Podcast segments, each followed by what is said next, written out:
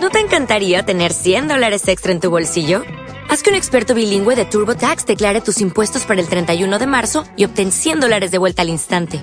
Porque no importa cuáles hayan sido tus logros del año pasado, TurboTax hace que cuenten. Obtén 100 dólares de vuelta y tus impuestos con 100% de precisión. Solo con Intuit TurboTax. Debes declarar para el 31 de marzo. Crédito solo aplicable al costo de la presentación federal con TurboTax Full Service. Oferta sujeta a cambios o cancelación en cualquier momento. Podcast Millennium. Todos los diarios en esta mañana de martes mencionan el tema de las clases presenciales. El diario Popular dice, sigue la tensión por las clases entre el gobierno nacional y la ciudad de Buenos Aires. La Corte Suprema se declaró competente por la presencialidad escolar. A todo esto, el planteo del jefe de gobierno porteño logró un dictamen favorable de la procuradora de la ciudad, Laura Monti, que ayer mismo determinó que la Corte está facultada para entender en la presentación que realizó el gobierno de Horacio Rodríguez Larreta. En línea está Víctor Barones, abogado penalista, eh, y va a ser bueno hablar con él porque yo entiendo que hay varios escenarios, ¿no? Eh, ¿Qué va a pasar a partir de ahora? ¿Cómo son los tiempos eh, para que esto se defina en un sentido o en otro? Doctor Barone, ¿cómo va? Buen día. Eduardo Bataglia desde Millennium. ¿Cómo va? Muy bien, muy bien. Bueno, ¿cuántos escenarios hay en total? Y básicamente te diría tres escenarios. En realidad esto es un, yo lo califico como un entuerto jurídico pocas veces visto, por lo menos yo no lo conozco y no tiene antecedentes, eh, porque están interviniendo todas las justicias en el mismo tema. Es decir, a ver, haciendo un poquito de historia, sale el decreto, el DNU, el 241, que básicamente eh, lo saca la Nación para eh, adhesión de las provincias, se adhieren en casi todo, y hace una particularidad con el tema del AMBA, esta área metropolitana de Buenos Aires, que no existe como, como ente en, ningún, en ninguna constitución, en ningún lado, pero bueno, obviamente es esta, esto de la ciudad de Buenos Aires y 35 municipios de, de los primeros cordones de, de la ciudad, de la provincia de Buenos Aires, donde dice que no hay presencialidad en los colegios. La provincia de Buenos Aires dice, ok, no hay presencialidad en los colegios. La ciudad de Buenos Aires justamente dice, no, nosotros vamos a tener presencialidad. Y ahí se arman estos escenarios. El primero que conocimos fue el día domingo, bueno, el primero que conocimos en realidad fue el de la Corte Suprema, que lo presenta la Procuración de la Ciudad el día viernes, antes de la reunión del jefe de gobierno de la ciudad con el presidente. Sí unos minutos antes, presenta qué es lo que el viernes a la tarde, vos bien decías, la doctora Laura Monti dijo, sí, sí, es competencia originaria de la Corte, que esto era un punto que el presidente decía que no, que no podía intervenir y claramente la ciudad de Buenos Aires es autónoma, es como una provincia y los conflictos entre provincias y Estado los resuelve la Corte. Bien. Eso no tenemos duda. Claro, ¿qué pasó? Pasó el sábado, pasó el domingo, la Corte no hizo absolutamente nada, no dio signos de vida con relación a esto, nada más que lo último que fue lo de la doctora Laura. Resulta curioso, ¿no? Porque en un tiempo de pandemia donde uno también eh, entiende que los ritmos deben ser otros, ¿no? Y, y las reacciones también deben estar a tono, que no se haya expresado la Corte, ¿te resulta natural?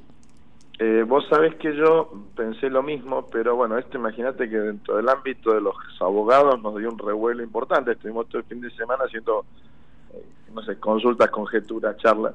Y uno me decía, acordate del caso FAL. El caso FAL fue que el que a la postre dio la ley que faculta la interrupción del embarazo. Uh-huh. Esta chica Fal, cuando, se re, cuando la corte resuelve, ella tenía 20 semanas de embarazo, ya no podía interrumpir su embarazo.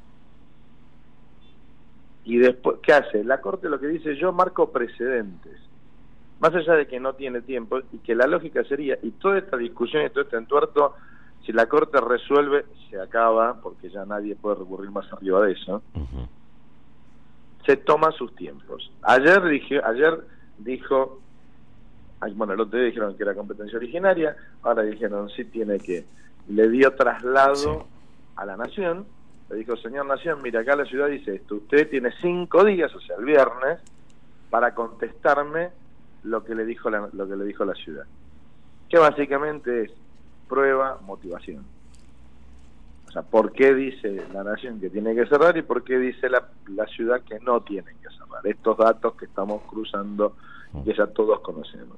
esto le dio cinco días, esto es la corte. Pero el fin de semana, más específicamente el domingo a la tarde, creo que todos los hogares argentinos se vieron absolutamente alterados porque los chicos que no iban a ir al colegio resulta que parecía que iban. Sí. Y al final fueron. ¿Por qué? Porque una ONG de padres presentó un recurso de amparo ante la justicia de la ciudad. La ciudad tiene dos fueros, el contencioso administrativo y el penal. En el fuero contencioso administrativo de la ciudad, una ONG de padres dijo, señores, mi hijo tiene que ir al colegio. Resolvieron in limine, o sea, in limine, significa de inmediato, la, la primera instancia dijo, lo rechazó. Y automáticamente se elevó y la sala cuarta, una de las cuatro salas contencioso administrativo, resolvió que no, hacerle lugar al amparo. Fallando en favor de la presencialidad. Ahora, la pregunta es, una vez que defina la Corte, los escenarios es que eh, resulte favorecida la ciudad o que le den la derecha al presidente de la nación. ¿Esto es de cumplimiento efectivo cuando así suceda? Sí, por supuesto que sí, pero Inmediato. ¿lo van a hacer dentro de los 15 días del decreto o lo van a hacer dentro de dos meses? A ver, explícame esto. Claro, yo te decía, por eso te ponía el caso el caso Falda. a ver, también en un tema de tiempos. Era una chica que se presenta y dice, señor, quiero interrumpir mi embarazo. Mm. La corte tardó 20 semanas para cuando la corte resolvió. Ya era tarde. Ya, no podía. Y, en este caso, ajustado este a, los tiempos de la pandemia y del decreto que vence el 30 de abril. Pero ¿qué pasa? Acá hay algo que va más allá de la pandemia para la corte, o podría ser el caso. Ojo, yo estoy convencido que la corte tiene que resolver el mismo viernes, el domingo que viene como mucho tranquilamente puede acelerar los tiempos, tranquilamente puede ser que en vez de cinco días le da menos, sí. no importa. Pero más allá de eso, y que creo que tiene que hacerlo y terminar con este entuerto, más allá de eso la Corte dice, no, yo marco precedentes. Va a marcar el precedente sobre si la ciudad se maneja sola o no. Porque el AMBA en sí no existe. Que a mi humilde criterio modestamente de mi conocimiento jurídico, la Constitución Nacional y la Constitución de la ciudad lo habilita perfectamente a que se maneje sola, como cualquier provincia. Entonces, eh, la, la cuestión es, me preguntas a mí, esto no va a ser, cuando resuelva la Corte obviamente va a ser definitivo, pero también por otro lado, hoy por hoy tenemos presencialidad. Pero ayer, Zanini, como jefe de abogados de la Nación, presentó un recurso de inhibitoria en la justicia federal, que es el tercer escenario. Se presentó y le dijo a la justicia federal, señor justicia federal, dígale a la justicia de la ciudad que no puede intervenir, que se inhiba de intervenir. Ergo, la presencialidad se cae. Entonces... Y entonces tenemos que ver qué resuelve ahora la justicia federal. ¿Y con, qué, ¿y con qué plazos en ese sentido?